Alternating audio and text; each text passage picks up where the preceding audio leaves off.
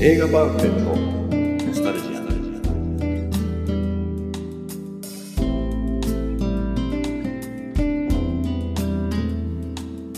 この番組は押し入れに眠っていた映画のパンフレットを話の種に当時の思い出を振り返る雑談バラエティーです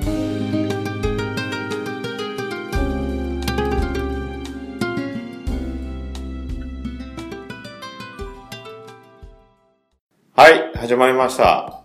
でかいねこれでかいですか元元気だねなんかやっぱね、あの、あれなんですよ。人の変な、人がこう、疲れた話とかね、失敗してる話聞くと逆に元気が。いやもうエ丸キスを々、ね、丸々カットだよそんなわかる気がしますけどね。なんかわかるよね井。上さんが死んだ顔を見てると。マジでなんかこう、人のがっかりした、ちょっとこうね、やっぱエキスをこう吸い取る。逆に元気になってくるんですよね。元もういっ気。そとどめさせてくれるはい、じゃあ、映画パンフレットのスタルジアン、はい何回目でしたっけえっ、と41回目の、 ?41 回目。えー、と38冊目はい。じゃあ、メンバーは川上です井。上です高橋です。はい、はいあの、元の一番最初の初期メンオバリジナルー、ねメンバーでやっていきます。はい久しぶりだよね3人ってですね。本当ですね。大概誰かいるもんね僕、あとね、今、口内炎できててね、ここに今ね、あ本当だここれれね薬薬なんですけど、これシール貼ってピンポイントで、あ今の口内の薬ってそんなシールなんだそういやあの、もちろんありますよ、あの、塗るやつもね。なんかすごい邪魔なんですよ。ですね、なんか。いいやら れてる変な感じですね。今、ダイエットしてるから、いろいろもう栄養が足りない 足りない んですよ。それ、おかしいんじゃないですかね。大の大人が。 ないの、やっぱね、どうしてもそうなっちゃうんだよね。あの、あの、健全な痩せ方できないんだよ、昔の人間だから。それ絶対なんか体壊す。ビタミンとか。ね。いや、でももうね、あの、何度か必ずこの年になると、あれなんですよ。必ずリバウンドするんで、繰り返し 繰り返しやるやっていくうちに、徐々に、あの、なんていうのかな、こういう病気っていうか、こういうのはね、最小限にどんどん小さくしていってるあーヘルペスになりた、なったり、鼻血が出たり、すごいね、あのも毎回過抵激だ抗った力けど、がね抵抗力が弱ってたけど、今回はまあ、とりあえず口内だけでも抑えてうる。あダイエットでなるんだね俺なんて何も最近走ってもないのに体重4キロ落ちたからねさあ、あれ食わないから。だから、不思議ですよね。野球とかなんか外出てたからねいやーでもね、井上さんやっぱ食わないあ。の食べよないく。ですね。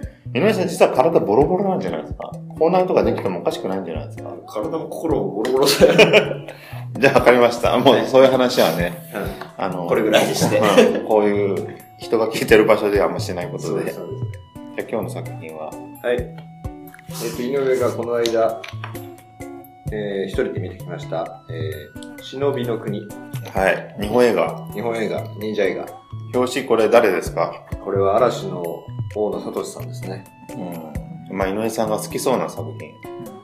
まあ、見た目私ね、。あら嵐嫌いじゃないけど、まあ忍者映画だから、忍者映画。ちょっと外せないかな。はい。この日、妻と娘と娘の友達と一緒にいたんだけど、はい。その3人はあの美女と野獣を、おーで俺だけ、寂しく。そうそうそう。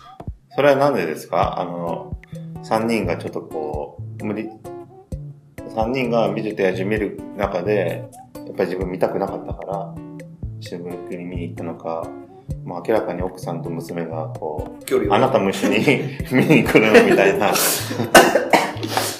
距離をね、ええみたいな、ついてくるみたいな、このままついてくるみたいな感じだったからええそうそう、そういや、俺はじゃあ、こうやってチラッと見たらたまたま見たら、こう何個かしね込んで覗いたら、忍びの国があったから、じゃあ俺はこっち見に行くよってなマっジたでかあらの、家庭ぐらいちょっと平和に暮らさせてもらうジェジェは。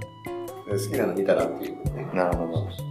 あのちょっと野獣でもいいとは思ったんだけ見ればよかったじゃないですか。まあ結果良かったと。多ど。まあ分、多分。、美女と野獣より。そうね、久々に忍者映画見たなって感じ。はいこれ僕でもあれ予告編で見ましたね、何回か。うん。対策。えっ、と、だ、あ人気作家の、しの、なんだっけけお盆の白さのぼうの城のそ作うそう家そうそう。なんとか、違ったっけそうそうそう。えー原作は、のぼうの城、村上海賊の娘、あー和田龍。りょう、りゅう、りゅうか。竜。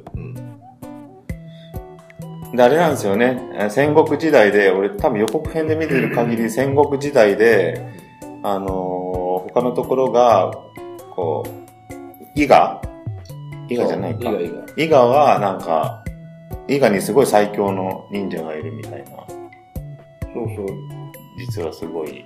戦国時代の中で他のところは、馬に乗ったり戦ってる中、違ったっけいや、なんかね、ざっくり言うと、織田軍が全国制覇をしていく中で、唯一抵抗した。そう、伊賀だけは、あの、忍者いっぱいいるし、あいつら何するかわかんないからって言って、織田信長は手をつけないでいたんだけど、その、まだあんまり出来の良くない息子が、その近くの城を任されてて、やっつけちゃえって。そうそうそうそう、手出しちゃうんで。そしたらまあ、なかなか手強いっていう。手強いっていう。でなんかあの、結構話とかちゃんとしてた。なんかね、でも、じ実話らしいです。実話っていうか、実際にそういう風に、ちょっと、やっぱり、伊賀っていうのは、確かに恐れられたみたいな。うんうんうん予告編でなんかそういう言い方してたのかな。基本多分内容は完全フィクションだけど、うんなんか実際に本当に伊賀のそういう恐れられた、恐れられたうん軍、軍隊っていうか、うんみたいに言ってたけど、そんな感じでもないですか、でそうそうそう。で、主人公、大野聡扮する、なんだっけな、無門だ。無門っていう忍者なんだけど、だそれは伊伊賀で一番の使い手なわけ。はい。だけど、あの、奥さんの尻に敷かれてて、はい。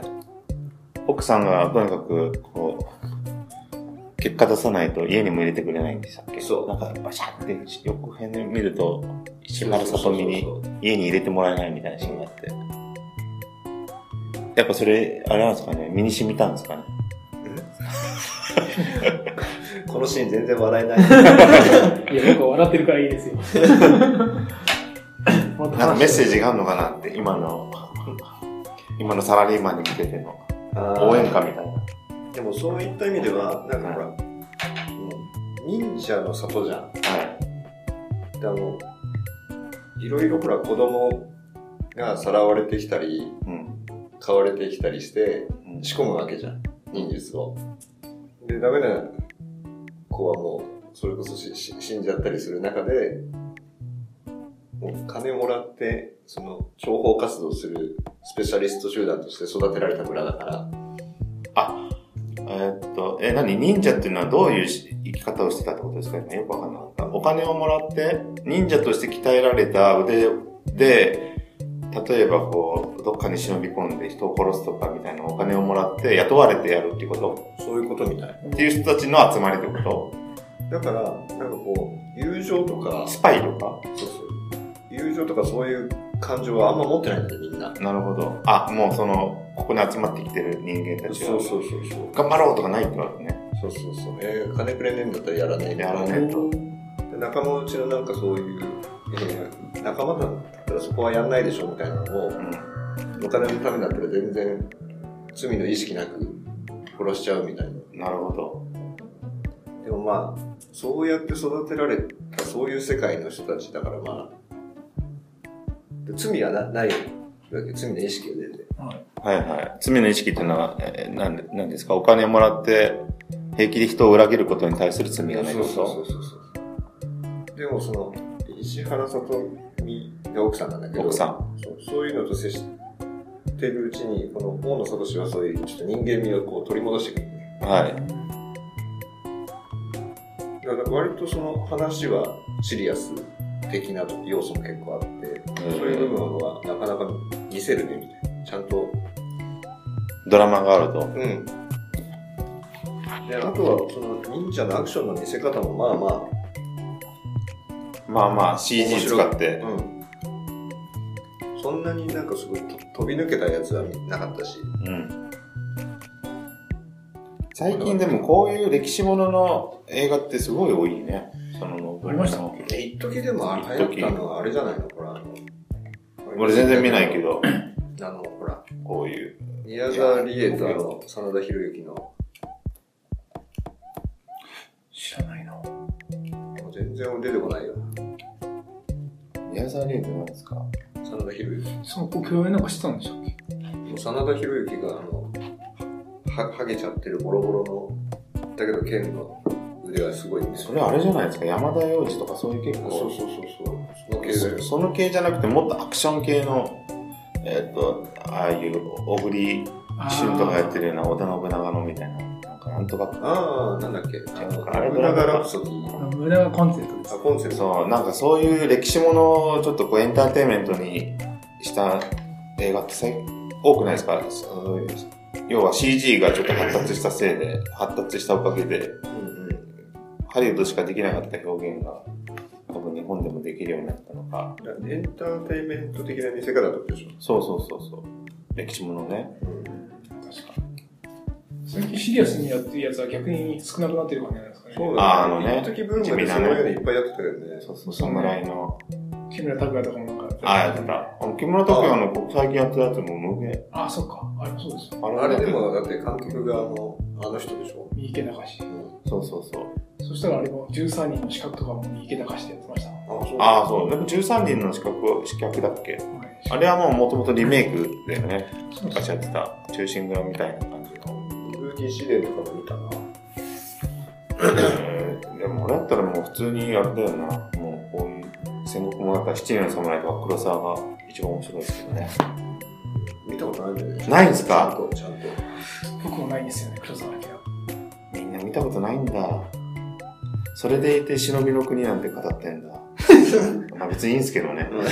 全もう今然。日は批判をやめてもらいたいん だよね。批判してないですよ。よ。うんどこでも打たれますね。いや、でも黒沢明見てほしいですよ。そ本当面白いですよ、ちゃなんんかと。さ、七人の侍のさ、DVD を買ったのは、買ってはあるんだよ。え、本当ですかそれでも見てないんですかそれでも見てないんですか2枚組なんだも ん。そうで見すればよいい。じゃないですか。 2枚目組だからもう贅沢できるじゃないですか。あの、ちゃんと、仕事、いい仕事をしてね。 週末迎えれば見れますよ。 お酒飲みながら。いい仕事してねえからさ。なかなかだから見る機会ないですよ。うん。白黒で2枚組ってなかなかね、いちょや、っでと。も、白黒で2枚組っていう、もうそその辺のそのものの言い方がもうちょっと子供っぽいよダメでね。すね。本当ですね。いや、でもすごいもう10年以上前から。そうでしょ。それで見ないとよっぽど、なんかね、な、よっぽど仕事ができてないのかっていう10年間じゃ あ。心にゆとりのない心に年間を。あ、でもあるんですね。ぜぜひ見てほしいです。七人さんなら。面白いから。 4時間ぐらいあるってことでしょ3時間。まあ4時間はないですけど、まあ3時間半ぐらいかな。うん。 2時間、あ、でも3時間は行くか行かないかぐらいです。あ、本面白い当。すでもね、、あっという間ですよ。面白くて。もうあっという間。でも一回あれが入るんですけど、休憩が。え休憩が。憩なんか2枚組になってるってことは、まあ映画館でも本来休憩入ったんですよ。へその、休憩の入り方もかっこいいんですよ。こここで入って、もうちゃんと前半後半ちゃんと分かれてて。うんえ。お俺映画館で見てるんで。ーえすごいね。もうあリさバイバルまたリバイバそルうそうそうそう。すごい良かったですよ。侍の映画はね、用心棒とか、このさ、黒はやっぱ、話せない、外せないですよね。忍者ね。でも、こう、あれなんですか、忍者好きと、忍者好きっていうか、こういうアクションもの好きとしては、いまいち忍者の面白さはなかったんですかねえ、あったよ。手裏剣とかですか、やっぱ。手裏剣も。手裏剣とか、あの、よく池にも服部くんがやってたような、うんこうやって竹の棒でやるし、やるし、変わり身の術とか。あとあれは、川水面を、水面スイスイするやつ、丸いやつつけて。それはなかったけど。なんですか地味すぎんじゃない でも、なんかちょっとその、ぼーっとしてて、でも、し尻に敷かれてるけど、腕が立つみたいな。はい。あの、大野聡のキャラクターに合ってたけどね、役的に。ああ、なるほ怪物くんやってたとは思えない。ど。あ、怪物くんね。あ、そう思う、そう思うとあれですね、この人。俺あんまり、やっぱりあんまわかんないんですけどね。女、女なんて言うんでし聡たっけサトシ。この人の演技見たことないから、全然一切わかんないです。怪物くんってでも、怪物くんやってたっていうのはすごいちゃんと覚えてます。でも怪物くんってあれいくつなのそもそも。怪物くんやるような年じゃなかったはずだけどね。小学生ぐらいですそうだよね。あれだよね、でも41とかなんじゃないの怪物くんって言っても10年ぐらい前でしょもっと。そんな前いや、そんなにいかないんじゃないですか。いや、でも怪物、あ、1980年生まれだって。俺、あ6年した。二歳下だ37だ。いや、それで怪物やるとやっぱあれ、あれだよね。相当無理があるね。あ、香取慎吾の服部君ぐらい無理がある。あ、香取慎吾、 服部くんやってたっけなんでジャニーズはそんな、あの、藤子不二雄と。服部くんやってたのあ、やってました、やってました。あれはじゃあ、あの、えっ、と、獅子丸じゃないけど、あの、女の子、心臓は誰なんだろ出てう。きますいや、もう、多分ね、見たと思うんだけど、全然思い出せない。映画ですかドラマですか映画。映画であの、でも、香取慎吾っていうのは、あの、あれもやってますね。あの、警察ね。こっち亀です。こっち亀とか。ああ、そうだね。ああいうのは、やっぱあの人は、そういうのが結構よ、ハマるんですかコミカルっていうか、ああいう漫画が。小栗旬はなんかね、ああいう系、何でもハマる感じのイメージはあるけど、あ、今も銀ル河パン三世ルパンも。ルパンハマってました見てないでルすけパンでど。もあれ結局、大ボケしたんじゃないですか。あれ、大受けしたね。あ、そうですよね。いや、でも、服部君ももちろん大受けしたでしょ。そりゃそうじゃないですか。ねえ。全然話題にもならなかったじゃないですか。俺昔ね、あの、えっと、もうかれこれ、20年ぐらい前かな。30年ぐらい前かな。日本映画で CG を使って、原始人、原始人となんか怪獣を描く映画とかって、原始人と怪獣うん CG で、 20年以上前ですか。俺も二十歳か、そのぐらいかな。あれ、なんだったっけな。怪獣原。始人と怪獣で原始人がもしかしたら芸誰か芸能人が演じてるみたいなんで、ちょっとそう。えもうテレ朝がね、お金かけて。それあれじゃない当時の原始人って映画じゃない原始人って映画だっけ怪獣ってとこないんじゃない怪獣じゃなくてマンモスとかね。うんあああ、ありました。ったよね。あ北京北京人だ。北京原人だ。なんつった今。原始人。え いや、俺あれ、実はあれ、テレ朝がね、すごいお金かけてて、やってて、俺ね、確か徹子の部屋でエリやってたんですよ。おーバイトで。で、その時に、あれ何年か忘れたけど、バイトでやってたから、すごい楽だったんだけど、はい。でその時にテレ朝がねもう最新の当時でいう最新の CG 使ってでも一方でもうアメリカではジュラシック・パークとかやっててさもう社内ではもうこんなん絶対こけるよってボロクソに言っててやってあってたね。そうそうそうあれ、誰が出てるんですかでも確か有名なであれ原始始人の中は誰かがなんかね演じてるみたいな有名人がでちょっと女性もねおっうぱいん。やっぱ俺見てるるわ、それテレビでは。そうであれすごかったよもうひどくてねだからあの、あの企画、だからあの企画の、あの企画はもう本当に、 よくああいう企画をやったなと思って、その一方でもう、だから、対抗しようとしてたわけですよ。ハリウッドと、ジュラシック・パークと、当時でいうアメリカと、アメリカと対抗しようと思って、日本の、なんていうんですかね、最新技術をって言って、タイトル、ペ北京原人って言って、しかもコメディじゃないごめん。で、全然さ、ね、あの、あ俳優が誰かっていうのは結構、映画作ってるから盛り上げたけど、いまいち跳ねなくて。北京源氏の中身は本田博太郎っていう人です。知らないね知らないです。あれ、女優はあれは女優はなんか結構いろいろ出てます。丹波哲郎とかの名前出てますよ。あれ、北京現地でもいつ映画 ?90。 1997年です。あ、じゃあ違う。大形奈緒、ジョイ・ウォン、本田博太郎、丹波哲郎、北本地金也。おージョイ・ボンド97年あれ、97年って俺いくつですかジョイ・ボンが有名だね。二十歳じゃないあ、違う違う違う。あれ、俺そんな年で。女の人の北京原人は小松みゆきっていう人ですね。おーあ、そう、小松みゆきだ。知ってるんですか小松みゆきって、あれなんかこう、V シネ系のエロい人じゃなくて、たよね。エロい人じゃないジョイ・ボンが出てる。ジョイ・ウォンってどの人でした香港のあの、チャイニーズ・ゴースト・ストーリーの広いな。ああ。でも大ゴケですよこ。んな人ですか小松美幸。あんまり記憶に全ない然わ。かんないです。うそうだな、でも。確かにセクシーな格好をたくさんしてますね。そう、だからあれですよ。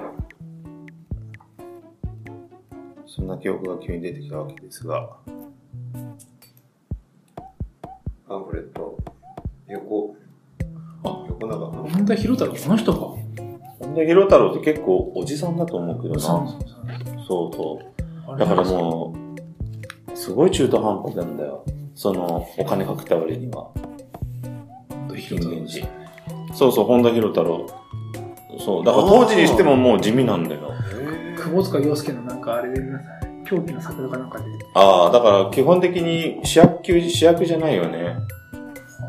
だから北京原人って当時俺いてもう何なんだと思って。